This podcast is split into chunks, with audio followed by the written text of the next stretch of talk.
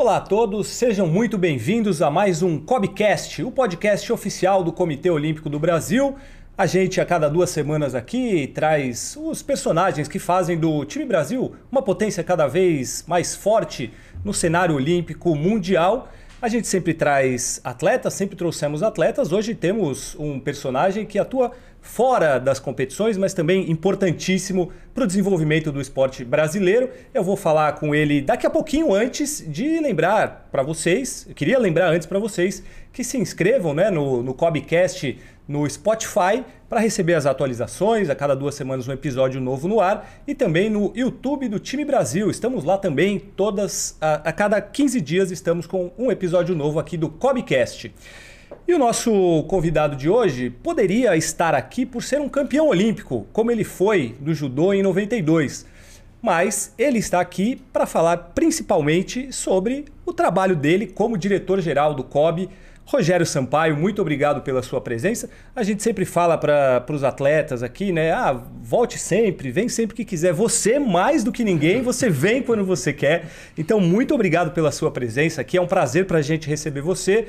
É, eu queria, depois que você falasse o seu oi, que você já respondesse, né? Qual é a sua responsabilidade, o tamanho da sua responsabilidade de ter um cargo tão importante como esse para o esporte brasileiro? Muito obrigado mais uma vez, Rogério. Tudo bem, Fabrício? Alegria Tudo estar bem. aqui com você, com o Walter, com todos que estão nos acompanhando. Eu diria que eu ainda sou atleta, mas o meu uniforme hoje é outro, né? Não é mais uniforme de treinamento, de competição. É o uniforme de, de quem habita o, o, ambiente corporativo, né? E o tamanho da responsabilidade é, primeiro, uh, pelo fato de ter sido atleta, né? Ou ainda ser, e, e hoje está à frente de uma das principais entidades esportivas do país, né? Uh, e a responsabilidade de fazer com que os atletas possam ter a estrutura ideal, né, uh, como locais de treinamento, profissionais adequados, né, programação de treinamento, de competição, organização para poder participar de treinamentos e competições tanto no Brasil quanto no exterior, condições de igualdade uh, de participação em competição com os nossos adversários uh, de outros países, né? A gente sempre, pelo menos na minha época, né, a gente competia sempre em, em, em desvantagem ao passo que a estrutura dos atletas de outros países era uma estrutura muito melhor do que a nossa. Então hoje a gente tem uma obrigação de fazer com que os nossos atletas tenham, no mínimo, a mesma estrutura, que não lhes falte nada. Então a responsabilidade começa por aí, né? e depois ela vai também para um outro lado, uh, que é a questão de você conseguir no dia a dia da entidade aplicar regras de gestão, de governança, de transparência entender, uh, eu falo que a gente tem que ter a flor da pele uma sensibilidade de entender o que, a sociedade quer uh, das entidades esportivas, do movimento olímpico, e entender também que tudo isso é analisado, verificado e acompanhado pelos órgãos de controle. E por fim, depois disso tudo, é o entendimento de que o resultado esportivo uh, do atleta lá na ponta, lógico, ele depende do atleta, do treinador, mas ele depende de que esse ambiente funcione perfeitamente e que a conquista de qualquer medalha, qualquer resultado esportivo, ele é consequência de todo esse esforço. Né? É um esforço do Comitê Olímpico do Brasil em conjunto com as confederações. Aliás, eu acho que isso é um avanço dessa atual gestão do presidente Paulo Vanderlei, é fazer com que uh, esse trabalho seja uh, muito, muito, muito próximo às confederações. É uma união de esforços para que os resultados aconteçam. A gente vai falar muito sobre todo esse trabalho macro né, que, que o Rogério faz, mas principalmente sobre os Jogos Pan-Americanos Santiago 2023, que acontecerão daqui mais ou menos 100 dias. Né? Na semana que vem tem essa marca específica de 100 dias, a gente vai falar porque o Rogério é o chefe de missão do time Brasil lá em Santiago. E hoje estou aqui com Walter França. Você já veio aqui, um prazer recebê-lo novamente aqui no Cobcast. Rogério estava falando que você é o melhor treinador de judô que tem. Que história é essa? É campeão olímpico, recebendo um elogio desse do campeão olímpico. Que, que, história é essa? Seja bem-vindo, Valtinho. Obrigado, Fabrício, Rogério. Prazer estar falando aqui com você.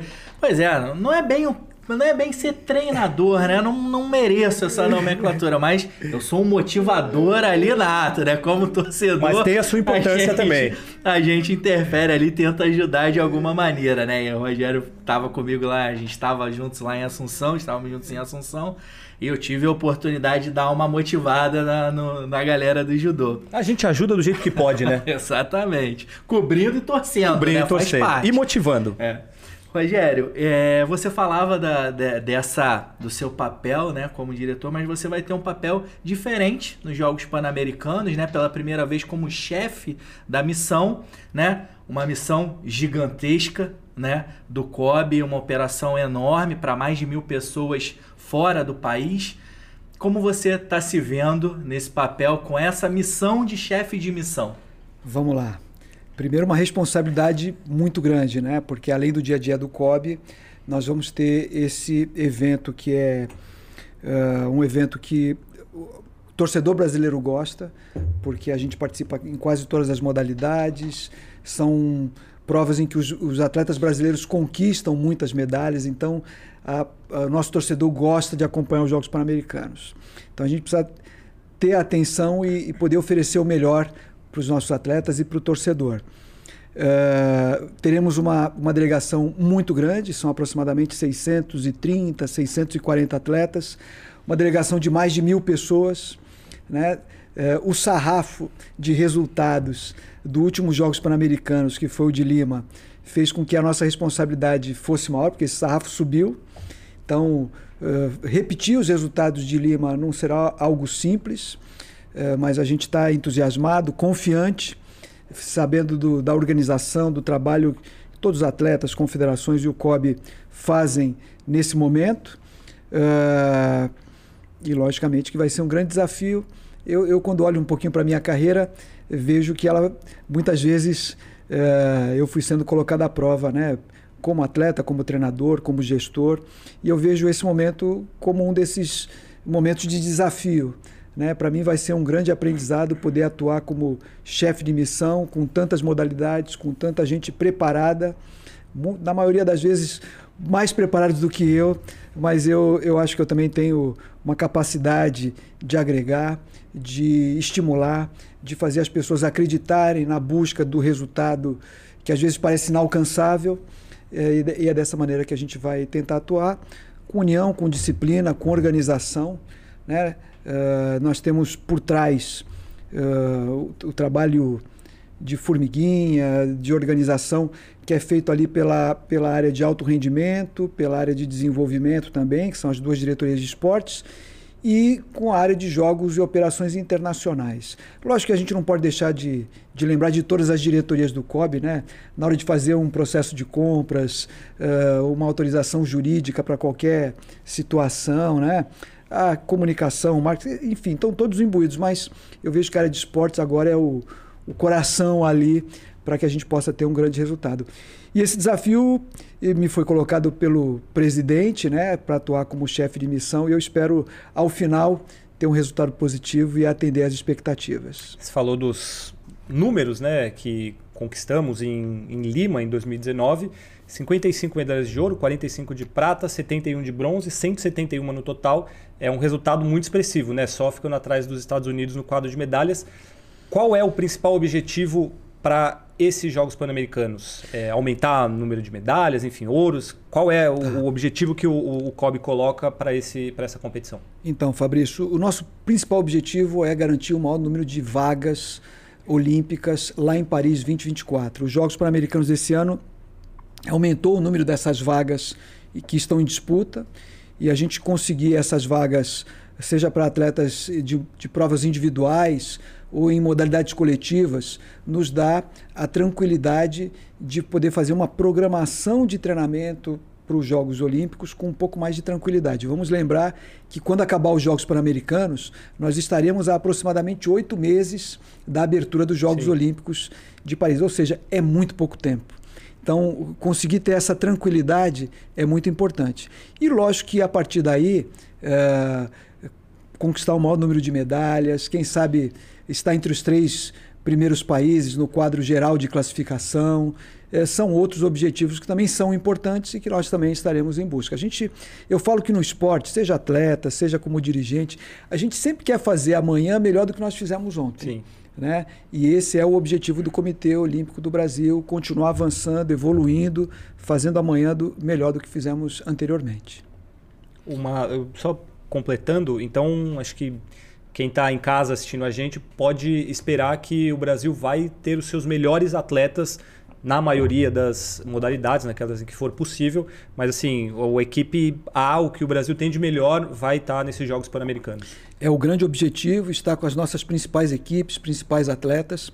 Isso só não será possível em algumas modalidades que, porventura, tenham um campeonato mundial eh, no mesmo período. Às vezes isso ocorre, né? Você tem um pré-olímpico ou Sim. campeonato mundial na mesma data dos Jogos Pan-Americanos, e aí, lógico, que nós vamos privilegiar a possibilidade desse atleta chegar aos Jogos Olímpicos, enfim. Rogério, é, você falou na área de desenvolvimento, a gente falou da grande quantidade de atletas. Parte desses atletas são atletas muito jovens, né, que conseguiram a vaga pelos Jogos Pan-Americanos Júnior de Cali. Né, o Brasil conquistou é, algumas vagas para, os, para Santiago através dos Jogos Pan-Americanos Júnior de Cali. Então, esses jogos também têm uma outra característica muito interessante que é de levar os atletas jovens, abaixo de 23 anos, para estarem vivendo. Você, como atleta, como treinador, como você vê a importância desses atletas, dessa juventude estarem, como que o COB está pensando essa integração entre os atletas mais jovens e os mais experientes ali? Vamos lá, esse é um novo formato de participação nos Jogos Pan-Americanos, uh, organizado pela Panam Esportes. E uh, nós tivemos no final de 2021, logo depois dos Jogos Olímpicos de Tóquio, os Jogos Pan-Americanos de Cali, Jogos Pan-Americanos Júniors. Então, os atletas uh, campeões nas suas provas, nas, su nas suas categorias, tiveram a oportunidade de, ao vencer o evento lá em Cali, garantir uma vaga nos Jogos Pan-Americanos de Santiago agora em 2023. Uh, nós temos um grande número de atletas que conquistou esse direito a partir dali, a área de desenvolvimento uh, deu início a um projeto chamado Conexão Santiago, onde nós trabalhamos individualmente com esses atletas, entendendo uh, uh, e auxiliando na melhor preparação deles para que eles possam fazer um, um, um excelente papel agora nos Jogos de Santiago. Esse trabalho foi feito em conjunto com as confederações, a montagem de um planejamento de treinamento, tentando encontrar as lacunas nesse treinamento em que nós poderíamos atuar. E eu não tenho dúvidas que, primeiro, eh, eles estarem num jogos multiesportivos de primeira linha, ao lado de grandes atletas, alguns deles já eh, consolidados na história do esporte brasileiro, do esporte mundial. Isso vai trazer uma experiência positiva uh, e marcante para que eles também trilhem esse caminho de sucesso ao longo dos próximos anos. Vamos entender que os atletas hoje têm uma longevidade muito maior. A gente vê aí atletas de modalidades individuais com 35, 36 anos ainda tendo excelentes resultados. Né? Eu vou lembrar aqui o, o eu não, não devia nem falar, mas vou lá, o Rafael Silva do judô, que já é um atleta uh, experiente, já foi duas vezes medalhista de campeonato de Jogos Olímpicos, várias vezes medalhista de campeonato mundial e continua entre os melhores do mundo. Né? Uh, acabou de ser medalhista, acabou no, de mundial, ser medalhista né? no campeonato mundial há um ano dos Jogos Olímpicos de Paris aproximadamente. Né? E, e, e, os atletas de modalidade coletiva, às vezes até com uma longevidade maior. Nós tivemos uh, no vôlei feminino agora em Tóquio, um atleta com mais de 40 anos sendo medalhista olímpica. É, teve o caso do Serginho Escadinha, exatamente, Fofão, exatamente. Enfim, é comum, né? Então quando você vê que os atletas têm uh, essa, essa longevidade hoje, muito em consequência da ciência e da tecnologia aplicada ao treinamento, e lógico, um atleta que se cuida, né? E aí a gente observa esses atletas com 23 anos, a gente entende que eles estão iniciando a carreira. Com 23 anos da minha época, você já estava chegando no auge da sua maturidade, né? Hoje a gente vê que a, a, essa tecnologia traz uma longevidade maior, então são, são garotos que estão iniciando na, numa carreira internacional na sua maioria para completar a informação, foram 77 vagas que o Brasil conquistou nos Jogos Pan-Americanos de Cali para os Jogos Pan-Americanos de Santiago. É uma turma considerável. Sim, teremos muitos jovens em Santiago, mas também a gente vai ter muita gente, como você já falou, mais de 600 atletas, mais de mil pessoas no total. como lidar com tanta gente? Qual é o tamanho dessa operação e quais são os desafios de uma operação tão gigantesca como essa? Vamos lá, nós temos alguns desafios, né? Uh, primeiro são seis, seis locais de competição, né? seis bases. A mais distante fica a pouco mais de 500 quilômetros de Santiago, então para você ir voltar só se for de avião. É quase um Rio São Paulo, né? Assim, é, um, pouco, pouco mais até, é, um é. pouco mais, né? Rio São Paulo tem é. 400 quilômetros, né? É, então, é, essa grande quantidade de locais de competição traz um desafio que a gente conseguir montar em, casa, em cada base dessa uh, uma equipe multidisciplinar para atender a qualquer necessidade. Né? Então, é, médico, fisioterapeuta, nutricionista, psicólogo, massoterapeuta e por aí vai.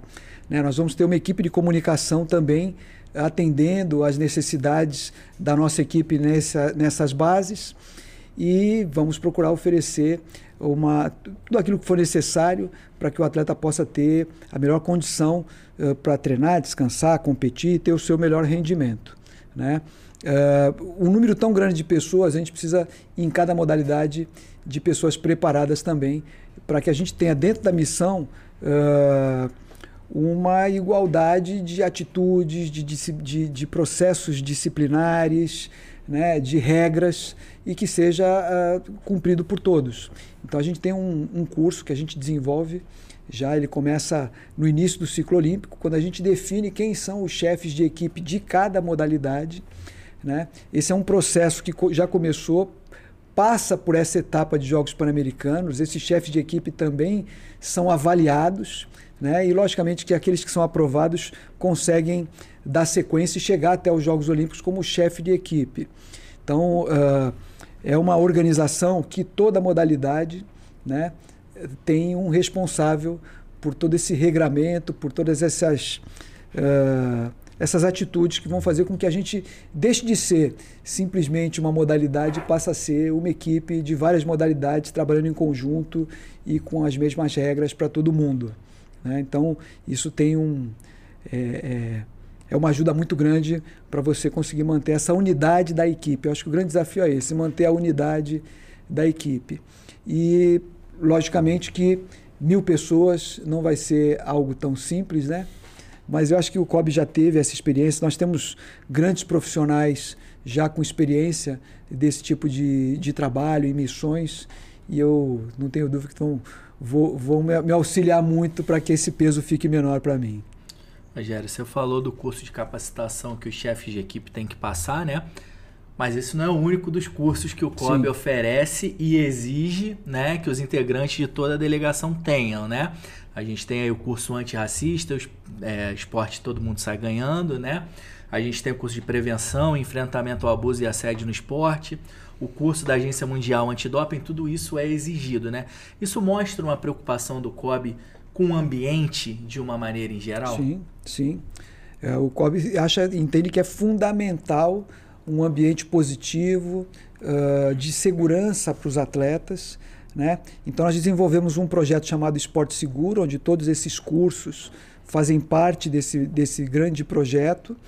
Uh, todos, todos fazem o curso antes de ir, né? seja atleta, uh, comissão técnica, área de saúde, dirigente, enfim todos fazem, e a gente tem esse objetivo de oferecer a melhor segurança para o atleta. Né?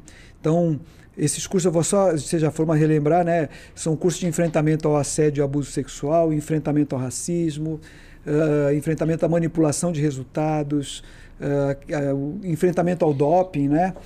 Enfim, então todos esses cursos são importantes e vão fazer com que a gente tenha mais segurança para a comissão, para todos os integrantes da missão, e também que a gente possa sentir orgulho da nossa representação, né? Porque a gente pode ganhar 100 medalhas. Quando a gente tem um caso de abuso, de assédio moral, de abuso sexual, de racismo dentro da delegação, quando algum atleta é pego individualmente com resultado uh, positivo no, numa análise de, de, doping, eu acho que isso tudo atrapalha muito uh, aquele resultado positivo que a gente sabe que vai conquistar. Né? Então é importante a gente trazer, uh, a gente entende que a educação ela acontece primeiro através da informação. Né? A gente precisa trazer a informação, trazer os riscos, demonstrar os riscos para o atleta, uh, para que ele não caia nesse tipo de, de conduta uh, que, que não é positiva, que coloca em risco tudo isso, né? enfim, eu acho que é, esse é o caminho que a gente tem buscado. Você está com os cursos em dia, Walter França? Eu tô, com certeza, já estou preparado. Já fez todos que precisa? Se não já fizer, fiz. se não tiver com eles em tem, dia, não vai. ser refeitos, não ser refeitos, atualizados, mas... que tem sempre atualização. É, não, e, a, e a né? gente, é, e a gente é, até uma coisa legal que a área de missões e jogos internacionais fez, porque agora o chefe de equipe ele acompanha é, quem é quem da sua modalidade fez os, fez cursos, os cursos ou não, né? Então, se alguém deixar de fazer curso, ele perde ponto e ele pode colocar em risco a sua participação nos Jogos Olímpicos uh, de Paris, né? É uma então, responsabilidade então, é uma responsabilidade né? compartilhada, exatamente. Não é só o COB cobrando, né? A gente precisa também que as pessoas entendam a importância uh, de ter esse ambiente seguro na, na missão, que tem mais de mil pessoas, né? E é difícil de controlar tudo, né? Assim, você ter Exatamente. essa educação antes, mas nós não corremos risco porque nós estamos com os cursos em dia. Exatamente. Se Deus quiser, estaremos lá. Rogério, você assume esse cargo no COB em 2018 e logo já tem um, um Pan-Americano pela frente, Sim. né? É, um ano depois, enfim. É, agora você tem esse ciclo completo na função. É, o quanto é mais fácil para você estar tá nesse, nesse posto agora de chefe de missão, depois de passar por tudo isso, a sua experiência, e se houve muitas mudanças, muita evolução no COB de lá para cá? Vamos lá. É, Primeiro que o, o, eu já conheci o Comitê Olímpico do Brasil, primeiro como atleta lá em 92, e ao longo também da minha carreira como atleta, treinador e gestor, sempre interagi muito com o Comitê Olímpico do Brasil. Então, é interessante que mesmo conhecendo a entidade, quando eu chego para trabalhar internamente, diariamente, na, na, no COB, eu fiquei impressionado com a estrutura. Então, você acaba tendo uma curva de aprendizado que ela demora alguns meses para que você consiga dominar tudo aquilo que a entidade está trabalhando, organizando, desenvolvendo. Então, 2019 eu ainda estava muito fresquinho, né? É, hoje eu me sinto muito mais seguro uh, e com conhecimento em todas as áreas, saber exatamente cada projeto que é desenvolvido internamente, né? E isso me ajuda muito a, a atuar como chefe de missão. E de lá para cá o COB mudou muito, né? Desde que o presidente Paulo Vanderlei assumiu no final de 2017, eu cheguei em 2018. Enfim, uh, houve uma mudança estatutária, regras de gestão, regras de governança, transparência, tudo isso foi trazido para o dia a dia da entidade. Então, hoje, as decisões não são mais individuais, são coletivas. Né? Nós temos conselho de administração, temos um conselho de ética, temos um compliance officer. Uh, nós desenvolvemos mais de 30 políticas, mais de 100 procedimentos. Então, são regramentos que facilitam o nosso dia a dia, né, o desenvolvimento de diversos projetos. E falando em projetos, o número de projetos que nós temos hoje desenvolvidos e comparado com 2018 aumentou muito. Eu com certeza eu vou esquecer aqui de algum projeto, mas eu vou falar, e isso não quer dizer que eu não dê importância a outros, né? Mas nós temos, nós desenvolvemos o programa GET em 2000 e, final de 2017, início de 2018, né? Que é o programa que trabalha junto com as confederações a busca por uma uma, uma busca eterna por maturidade de gestão, governança e transparência, né? Ética, gestão, ética e transparência. Nós desenvolvemos o canal olímpico do Brasil, que hoje acaba sendo uma referência mundial né? Os países nos observam o nosso trabalho. Uh, o programa Transforma, que é um projeto social do Comitê Olímpico do Brasil. A nossa área de sustentabilidade agora, que também vem ocupando um espaço maior. A área Mulher no Esporte.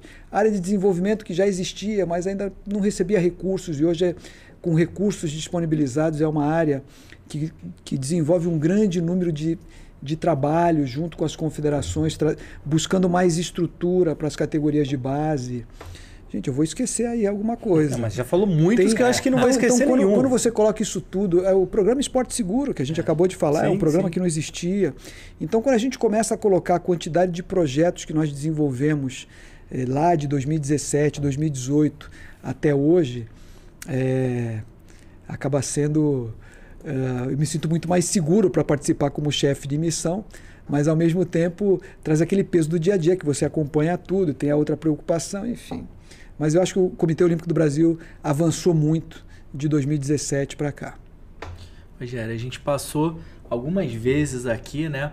É, pela questão da educação, você é um entusiasta né, do, do Instituto Olímpico Sim. Brasileiro, que é o braço de educação do COB. Né, ele está sob, a sua a sua liderança direta ali. É, e o IOB ele tem uma relevância cada vez maior de estar desenvolvendo e atuando em diversas pontas do esporte, né? Explica um pouquinho pra gente aí como é que funciona o IOB e como que você vê essa importância da gente ter um braço educacional, do COB ter um braço educacional, trabalhando aí nas várias pontas é, com esse objetivo, com o objetivo de capacitação, de, de melhoria de toda a cadeia, né? Vamos lá. Uh, primeiro lembrar da Soraya, que é a nossa gestora do IOB, do Instituto Olímpico Brasileiro. Ela já há mais de 10 anos lidera todo o processo de desenvolvimento do Instituto Olímpico Brasileiro. É uma atleta olímpica de ginástica. O pai dela era professor de judô. Eu vou aqui contar até essa história. Eu sempre falo para a Soraya, o pai da Soraya era professor de judô lá em Brasília. E o meu sensei também é, me desenvolvi em Santos, né, mas ele, ele é nascido em Brasília e depois foi para Santos. Então, nas férias escolares, a gente foi algumas vezes, eu, garoto ainda, fui a Brasília treinar com os senseis dele, né? E um dos professores que, que eu treinei uma vez, lá no Colégio La Salle, em Brasília, né? A gente dormiu, nos, nas, é porque era férias, né? Então a gente dormia na, na própria escola, né? Foi o pai da Soraya, o professor Luciano. Isso eu tô, olha, não vou nem falar a época, porque. Vai entregar a idade. Vão, vão começar a fazer conta. Mas, Mas é, é interessante. Mais uma amostra né? de como o mundo é pequeno. Né? É. E, e, é interessante, né? Porque aí, coincidentemente, quando eu chego no Comitê Olímpico, reencontro a Soraya, e aí vinha saber que ela era filha do professor Luciano, então conta essa história para ela, enfim. E ela. Uh, desenvol... mas se, desculpa, mas se o professor Luciano deu muita bronca em você, hoje você pode não, devolver era, na Soraya. É verdade, ele, ele era rigoroso. Então, era rigoroso. Você desconta na Soraya. Você imagina que o judô já era disciplinador, e o pai dela mais ainda, enfim. Eu era garota, eu tinha 10, 11, 12 anos, enfim. Mas a Soraya desenvolveu o Instituto Olímpico Brasileiro do zero. Hoje ele se divide em três áreas: a área de, dos cursos para os atletas, para os treinadores, para os gestores né? Além dessas áreas do IOB, o IOB presta uh, um suporte para cursos que são desenvolvidos em todas as áreas do Comitê Olímpico do Brasil. É, nós estamos tendo essa semana o curso de gestores das confederações. Então, a gente senta com cada área do COB e faz um mapeamento daquilo que nós entendemos que é importante trabalhar em conjunto com os gestores das confederações e atuamos é, nesse sentido, através de palestras, de reuniões, né, de levar esse conhecimento para que a gente tenha uh, um caminho, um caminhar o mais próximo possível de todas essas entidades. Então, além daqueles cursos de atleta, gestor e treinador, o IOB também atua uh, em outros cursos, dando suporte para todas as áreas. É, nós temos ali cursos que a gente recebe também benefícios da, da solidariedade olímpica. Então, são cursos internacionais que a gente disponibiliza para todas essas áreas, para todas as confederações, comissões de atletas. É um trabalho grandioso. Né? Vamos falar dos. A gente investiu muito em 2018 para cá nos cursos à distância. A gente entende que o curso à distância ele acaba beneficiando um número muito maior de atletas. Então, hoje, a quantidade de cursos à distância que a gente tem também é uma enormidade. É algo que não existia na época. A gente entendeu também que Hoje em dia, esse tipo de. Você levar a informação através do curso à distância, a tecnologia é muito mais barata, você atinge um número maior de pessoas, então hoje é uma, é uma realidade. Então, além de tudo aquilo que o IOB faz, também está muito, uh, muito atento a todo tipo de avanço de, de tecnologia que vai facilitar esse processo de educação uh, de todo mundo que está no meio do movimento olímpico. E aí é importante sempre lembrar que uh, um dos legados dos Jogos Olímpicos de, do Rio de Janeiro 2016 e que é intangível, você não consegue medir, mas a gente sabe que isso é um legado, que é uh, o, o, o, excelente nível do, dos profissionais que trabalham com os atletas. Treinadores, pessoas da área de saúde, ciências do esporte, são profissionais que muitas vezes buscaram a formação interna dentro do, do próprio país, do Brasil. Em vários momentos foram buscar formação no exterior e hoje são profissionais que dão o suporte para que o nosso atleta uh, tenha, primeiro, uh, a ciência, aplicar ao treinamento, então tem mais longevidade, tem mais chance de conquistar uh, resultados mais expressivos, expressivos. E isso teve início muito com a criação do Instituto Olímpico Brasileiro, lá em mais ou menos em 2010. Né? Então, é o Instituto Olímpico liderando esse processo né, para que a gente tenha esses grandes profissionais. E sempre lembrar que isso é um legado dos Jogos do Rio 2016. A gente está falando muito aqui sobre vários assuntos que muitas vezes não tem a ver com, com o esporte, né? Ah, você citou o Instituto Olímpico, claro, tem a ver nesse sentido de é, educar os profissionais, dar uma qualidade maior, mas a gente vai falar de sustentabilidade, de outras coisas que você já citou aqui, e mostra como o COB ele não está voltado somente ao resultado esportivo. Ele tem é, uma importância e uma preocupação com várias outras áreas socioambientais, culturais, educacionais. Qual é a importância de um comitê olímpico ter essa visão macro e não ser apenas voltado a ganhar medalhas? A gente entende Uh, acredito que a gente entenda o papel do Comitê Olímpico do Brasil na sociedade brasileira. Né? Buscar medalhas é importante, é o, é o nosso objetivo principal, mas a gente não pode estar de costas para tudo aquilo que é importante para a sociedade brasileira e mundial. Então, temas como meio ambiente, como o enfrentamento ao assédio e abuso sexual, enfrentamento ao racismo, tudo isso faz, faz parte uh, do, do, uh, dos anseios da sociedade, né? E o COB não está de costas para isso. Nós entendemos que nós temos um papel também de liderança em todos esses temas. Então, uh, o resultado esportivo é importante? É, é fundamental? É. Mas isso tudo também é importante. Basta a gente ver quando a gente tem um resultado esportivo, mas paralelamente vem um escândalo. Né? Aí, rapidamente aquele resultado esportivo ele é esquecido. Né? Então a gente tem que estar atento para tudo isso uh, e para que esse resultado esportivo, quando ele ocorra, ele traga realmente orgulho para todos nós. Rogério, é, você, a gente está falando aqui sobre essa questão, né, do COB ter se fortalecido como entidade perante, né, a sociedade. A gente, é, o COB precisou fazer um resgate aí da sua imagem, né? Hoje ele é visto com novos olhos justamente por essas, essas ações, essas preocupações como integrante da sociedade. Você acha que hoje as empresas têm mais interesse em estar junto com o COB? É, como é que você está vendo esse processo de amadurecimento e recuperação da imagem do comitê como uma entidade líder dentro do segmento? Ali? Eu tenho certeza que as, que as empresas hoje querem se associar ao Comitê Olímpico do Brasil, ao Movimento Olímpico Brasileiro, às confederações nacionais. Né? Isso tem ocorrido já desde o final dos Jogos Olímpicos de Tóquio, onde nós tivemos uma excelente participação. Uh, nós fizemos, estamos fazendo também a nossa lição de casa, né? nós temos procurado criar oportunidades para que as empresas possam ativar a sua marca, uh, desenvolver também um calendário de atividades junto conosco. Uh, o número de, de empresas, de patrocinadores tem aumentado e eu vou falar para você que isso é só o começo. A gente tem certeza que ao longo de, dos próximos quatro, oito anos, tudo isso que a gente tem feito será consolidado, né? E, e ter essas empresas como parceiras é fundamental para que a gente possa projetar melhores resultados. Né? A gente, o, o, o custo de preparação de um atleta é um custo muito alto. Né? A gente fala de tecnologia de ponta, de profissionais referência nas suas áreas, muito bem preparados, atletas que precisam de material de treinamento de última geração.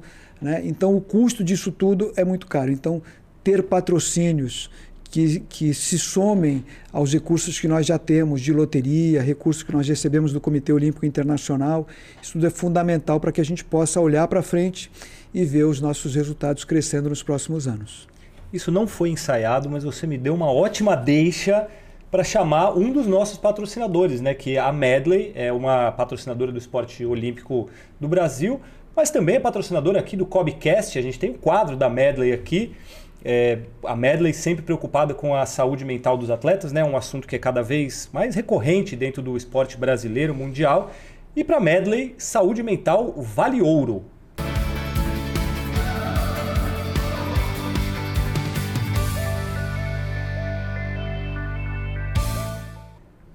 Rogério, Como você vê a importância do trabalho de saúde mental hoje em dia? Você que já foi atleta, treinador, hoje você é um dirigente, né, diretor-geral do COB. Como você enxerga a importância desse trabalho de saúde mental no esporte atualmente? Fundamental, fundamental. Eu, eu, tenho que lembrar da minha época de atleta. Eu não posso falar quanto tempo faz, as pessoas mas vão todo mundo conta. sabe. Você foi é, campeão olímpico fazer, em 92. É, deixa fazer conta, mas eu competi ainda por muitos anos. Mas vamos lá. É, a gente via na minha época que poucas modalidades tinham estrutura uh, de atendimento médico, fisioterápico, de preparação física. Eram poucas modalidades que contavam com esse, esse tipo de estrutura uh, para os seus atletas, né?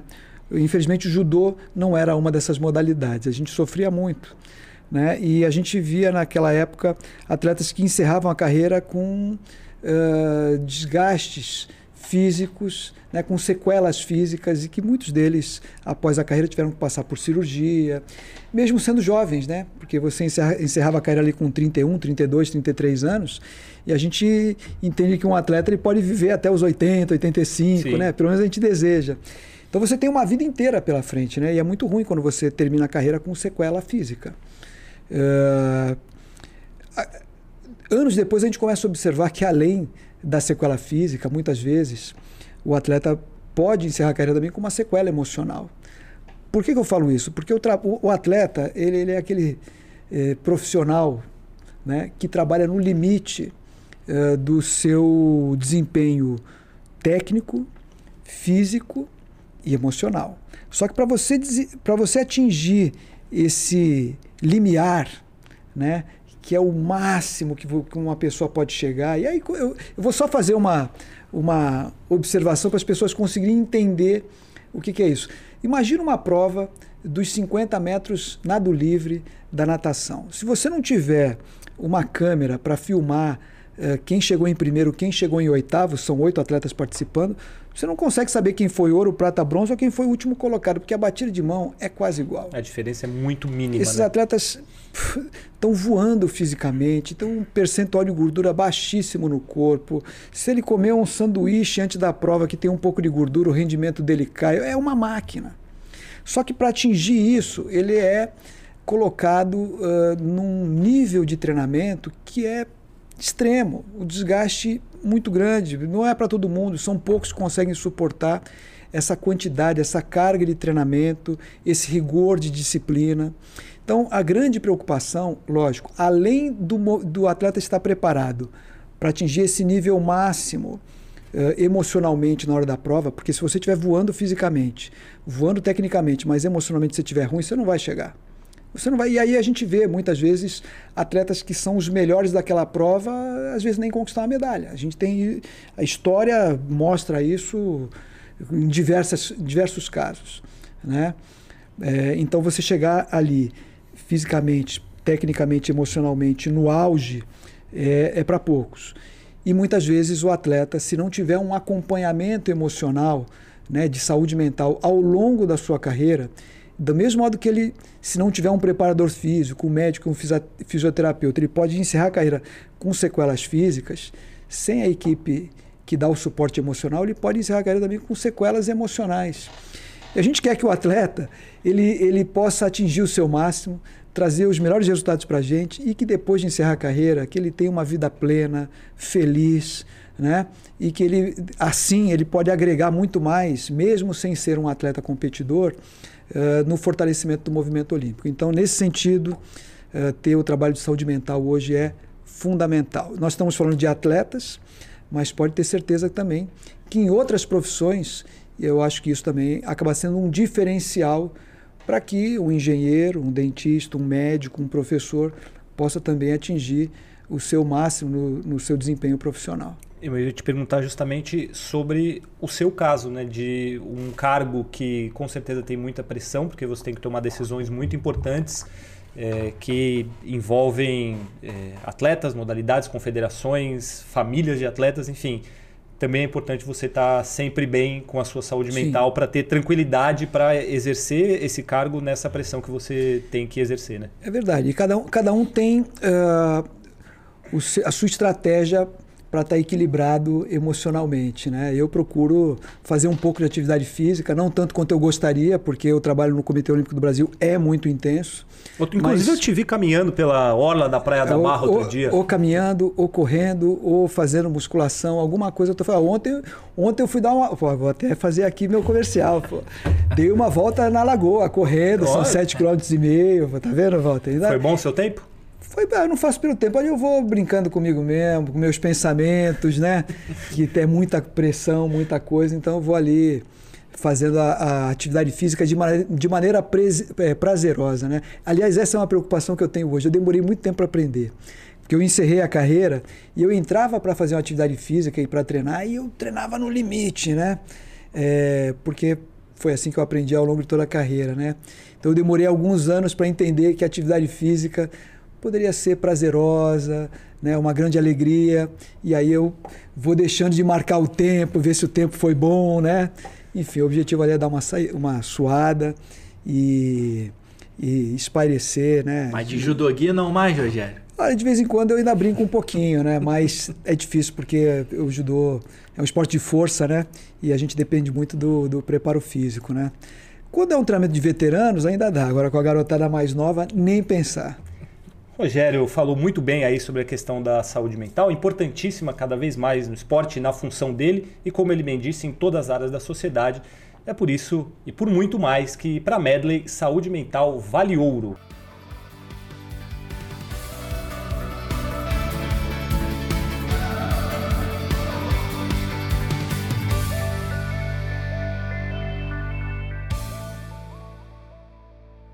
Ô Valtinho, a gente falou aqui sobre saúde mental, ele falou sobre esporte ser prazeroso, mas agora a gente precisa falar sobre um tema delicado.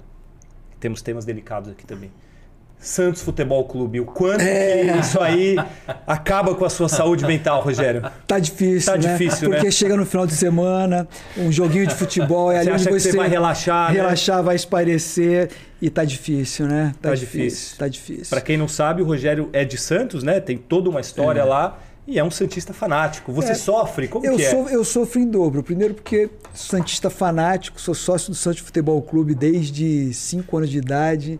Estive na partida que o Pelé encerrou sua carreira contra a Ponte Preta. Eu era garoto. Me lembro muito pouco, me lembro de uma ou outra coisa na, na partida. Fui mais para tomar sorvete, comer biscoito, mas estava lá com meu pai, né? Então, assim, Santista roxo, né? Então, você vê o Santos Futebol Clube nessa situação difícil é duro. E principalmente porque por, por tra trabalhar na gestão esportiva e saber né, que uh, qualquer, qualquer clube de futebol não é diferente do Comitê Olímpico do Brasil. Né? Se você quer avançar no resultado esportivo, tenta melhorar a sua parte administrativa, organização interna. Né? O resultado é consequência. Né? E aí eu olho para o para meu clube do coração, vejo o quanto ele pode avançar, o quanto ele pode evoluir, né? Vamos torcer para que isso ocorra o mais breve possível. Dá vontade de dar aquela ajuda, mas não vai sair do COB, hein? Não, não. não, Rogério, eu ia te falar inclusive sobre Santos. Estivemos lá, né, a comunicação do COB produzindo conteúdos lá, pensando nos Jogos Pan-Americanos, né? No futebol não vai bem, mas na patinação artística, por Sim. exemplo, a Bianca Mexer, uma atleta treinada lá em Sim. Santos, vive lá em Santos, foi bem aí na, no Pan-Americano da modalidade, né? Santos é uma cidade que respira esporte, né, Rogério? É verdade, é verdade. É, eu acho que Santos tem um, um ambiente favorável para o esporte de competição. Né? Nós temos um grande número de universidades que formam ali anualmente são médicos, fisioterapeutas, massoterapeutas, nutricionistas, psicólogos, enfim. Esses profissionais de alguma maneira se aproximam dos atletas para poder fazer o processo de desenvolvimento. Nós temos algumas modalidades com boa estrutura de treinamento. Nós temos uma orla de praia muito grande que auxilia muito no trabalho de preparação física, além de, de academias e pessoas apaixonadas por esporte, né? E aí eu, eu, eu acho que assim a gente consegue, acho, enfim, é, a gente consegue classificar atletas para os Jogos Olímpicos em diversas modalidades, né? Porque muitas vezes você vê numa cidade, olha, aquela cidade é, são atletas de natação, aquelas Ela de é atletismo. tradicional por determinado esporte. É, a gente assim né? nos últimos anos Teve atleta no vôlei, teve atleta no triatlo, teve atleta no judô, teve no tênis de mesa, eu estou esquecendo de algum aí. Então são várias modalidades que conseguem classificar atletas tanto no esporte convencional quanto no paradesporto, né? Então isso me deixa bastante feliz. Santos foi fundamental né, no seu início como atleta. Você, a gente falou um pouco aqui, teve uma carreira muito vitoriosa no judô. O, o quanto que ter sido um atleta campeão olímpico, um atleta de sucesso, te ajuda a exercer todos os cargos que você, cargos que você exerceu depois da sua carreira. Você teve cargo no Ministério do Esporte, Sim. você teve cargo em Santos também, Sim. né? É, como que isso tudo que você viveu dentro do esporte te, te coloca em uma situação mais confortável para saber o que fazer num cargo como você tem então, hoje? Vamos lá. É, ter sido campeão olímpico, logicamente, que foi fundamental para abrir portas para que eu pudesse atuar em todos esses locais. Né? Tanto na Prefeitura de Santos, onde eu fiquei nove anos, e quem minimamente acompanha a política sabe o quanto é difícil você permanecer num cargo de secretário durante nove anos. Né? A gente vive num país onde as trocas acontecem rotineiramente.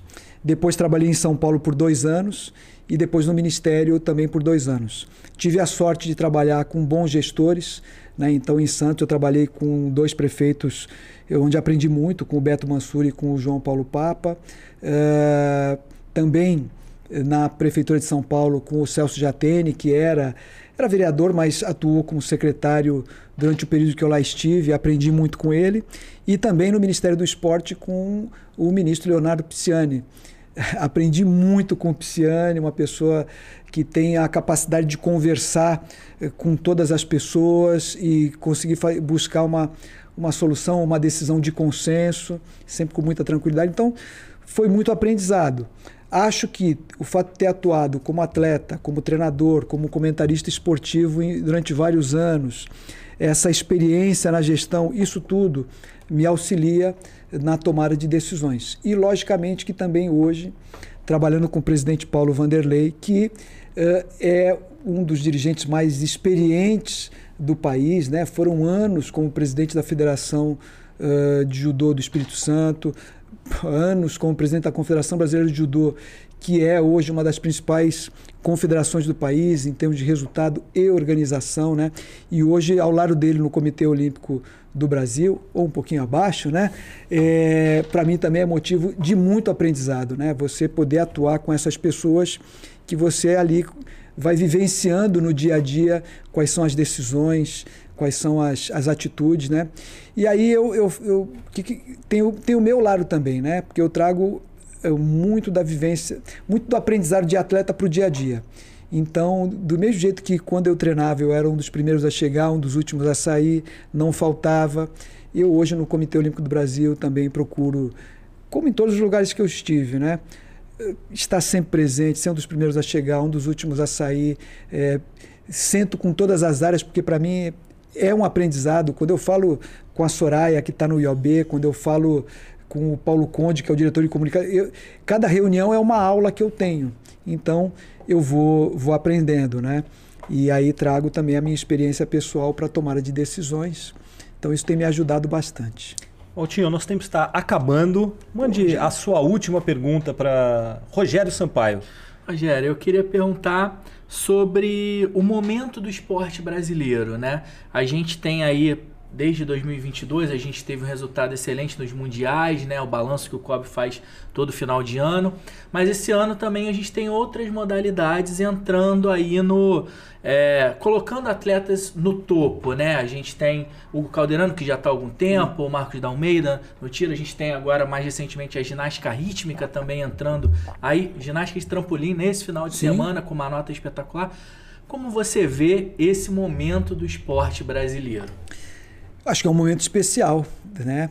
É, a gente nos últimos Jogos Olímpicos a gente teve 13 modalidades que conquistaram medalhas em Jogos Olímpicos. A gente vê que isso pode, pode ser ampliado agora em Paris. Não vai ser fácil, né? Mas eu sinto um baita orgulho de poder ligar ali o canal Olímpico do Brasil aos finais de semana e ver modalidades que não são tradicionais. É, começando a fazer história em eventos internacionais. Lógico que existe um grande caminho entre você ganhar uma medalha numa Copa do Mundo e chegar a uma medalha olímpica. Mas esse caminho começa a ser trilhado. E essa roda, depois que ela começa a girar, é, começa a ficar mais fácil esse caminho daqui até a medalha olímpica, né? Então, ver essas modalidades que ainda não têm essa tradição de conquistas de medalhas olímpicas, começar a trilhar esse caminho, eu fico extremamente satisfeito. Logicamente que eu entendo que uh, a gente tem, uh, para melhorar o resultado que nós temos tido, nós precisamos aumentar o tempo todo o nosso investimento. Então, se você pegar uh, desde o período em que o presidente Paulo Vanderlei assumiu o Comitê Olímpico do Brasil até hoje, os investimentos nas equipes aumentaram imensamente né? não só os recursos que são uh, recursos ordinários da própria confederação, que a gente repassa no começo do ano, mas os programas de preparação olímpica, o programa do desenvolvimento, a área da mulher no esporte, enfim, todas as áreas colocando dinheiro na estrutura, na preparação dos atletas. Lógico que isso sempre sendo construído junto com as confederações, mas a gente vai precisar de cada vez mais recursos para que a gente possa chegar ao nível de países como a Itália, como a França. Né?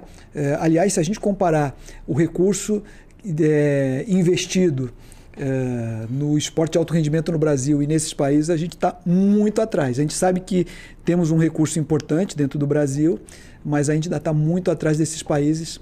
E eu entendo que, a partir do momento que a gente tenha mais recursos né, e que a gente consiga olhar esses resultados a médio prazo, porque o resultado não vem do dia para a noite, a gente acaba tendo salto. Então, estamos atento, atentos para essas novas possibilidades que aumentem os nossos recursos. Agora, Rogério, quem era o seu treinador quando você foi campeão olímpico? Opa, ali na beira do tatame nos Jogos Olímpicos de Barcelona foi o professor Paulo Vanderlei que, que atualmente por sinal, é o... presidente do COB. É. Aí eu te pergunto, ele cobrava mais de você como treinador ou hoje como presidente e você como diretor? Ah, hoje, hoje como presidente a cobrança é muito grande. É, é que sabe o que acontece? É, quando você vai competir como atleta individual, se você ganhar, é você que está ganhando. Se você perder, você que perdeu. Né? É, lógico que a gente sabia a responsabilidade que era representar o judô brasileiro, que sempre teve um grande número de praticantes. Só que hoje no Comitê Olímpico do Brasil, a gente não pode se permitir erros. O comitê não, não, Porque quando você tem um erro, quem vai sofrer lá na ponta é o atleta, né? de alguma modalidade. Então, o nosso trabalho não permite erros e o presidente é rigoroso, tem que ser. Ele é rigoroso comigo, eu sou rigoroso com os outros e é dessa maneira que a banda toca. E a nossa responsabilidade é muito grande, é muito grande. Nós sabemos disso, trabalhamos dessa maneira, fazemos o que gostamos e vamos conquistar daquilo que nós entendemos que é possível. Tá certo. Rogério, muito obrigado pela sua presença. Obrigado por ter aceitado o nosso convite, mas você é quem manda aqui. Então, é, quando você quiser vir para o Cobcast, é, ele se convida. Você chega lá na comunicação e fala: Eu quero participar do Cobcast Dá, de eu, novo. Então, você aparece quando você eu, quiser. Eu, eu fico honrado em estar aqui. Acompanho quando vem alguns é, os atletas que têm vindo aqui, né, o Marcos Vinícius, a Rebeca quando veio, que foi a primeira Rebeca, Rebeca foi, foi a primeira. E outros atletas que vêm. E me sinto feliz hoje de estar ao lado desses atletas, também participando do Cobcast. Já vai para o meu currículo, né? E logicamente que, que é sempre importante a gente vir aqui e trazer as novidades e informações do Comitê Olímpico do Brasil. Muito obrigado. Obrigado. Quando quiser, só chegar lá na comunicação e falar: essa semana sou eu e você estará aqui. Valtinho, obrigado mais uma vez. Você eu também. Volta sempre. Você bom. não faz igual a ele, porque você não é o diretor, é... mas quando você quiser, não, volta tô, aqui também. Estou sempre para jogo também. Muito obrigado ao Valtinho, obrigado ao Rogério, obrigado. obrigado a todo mundo que acompanhou mais essa edição do Cobcast. Lembrando a todos que se inscrevam lá no Spotify para receber sempre a cada 15 dias dias um novo episódio do Cobcast e também no YouTube Time Brasil. Tem todas as nossas redes sociais, arroba Time Brasil. Um grande abraço a todos e até o próximo episódio do Cobcast.